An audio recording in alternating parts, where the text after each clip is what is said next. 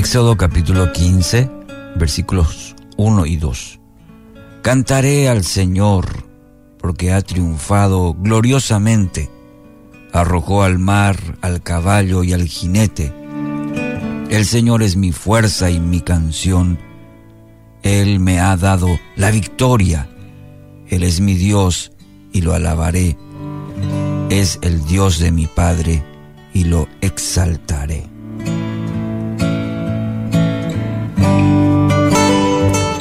Cuando el pueblo de Dios llegó al otro lado del mar rojo, luego de la asombrosa intervención del Señor, entonaron esta canción al Señor.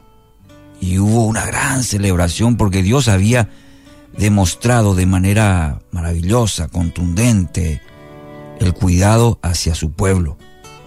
No solamente había neutralizado la amenaza que representaba la soberbia de aquel faraón, sino que todo el ejército egipcio había sido destruido cuando las aguas del mar rojo se, se desplomaron sobre ellos.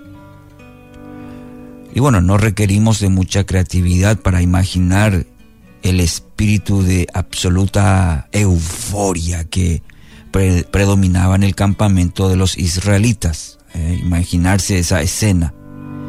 El relato nos dice que la profetisa Miriam, hermana de Aarón, tomó una pandereta, se puso al frente y todas las mujeres la siguieron danzando y tocando sus panderetas. Está en el versículo 20, eso, del capítulo 15. Suponemos que esta celebración se prolongó quizás hasta altas horas de la madrugada o incluso a lo largo de varios días. ¿Por qué? Israel finalmente se había librado del yugo de la esclavitud. Y sí, seguramente la celebración fue tan grande, ¿verdad? Que duró probablemente varios días. Tomemos un momento para rebobinar, ir un poquito hacia atrás en cuanto a la historia y observemos a los israelitas antes, antes de que se abriera el mar rojo. Cuando llegaron a orillas del mar se, dieron cuenta que no tenían forma de avanzar. De pronto aparecieron las tropas del faraón y los israelitas, bueno, no tardaron en reaccionar. ¿Cómo fue esa reacción? Un capítulo antes, Éxodo 14 versículos 11 y 12. Y escuche ahora la manera que reaccionaron cuando se encontraron, diríamos, atrapados. ¿Por qué nos trajiste aquí a morir en el desierto? Le preguntaron a Moisés. ¿Acaso no había suficientes tumbas para nosotros en Egipto? ¿Qué nos has hecho? ¿Por qué nos obligaste a salir de Egipto?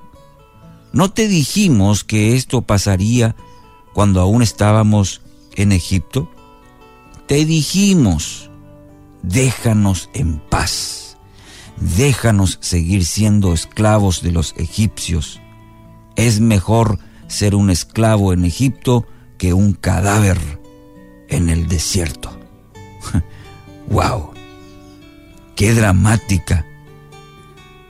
Eh, y es la diferencia de esta escena con la que iniciamos nuestra reflexión de hoy, los eufóricos festejos que ocurrieron del otro lado del Mar Rojo.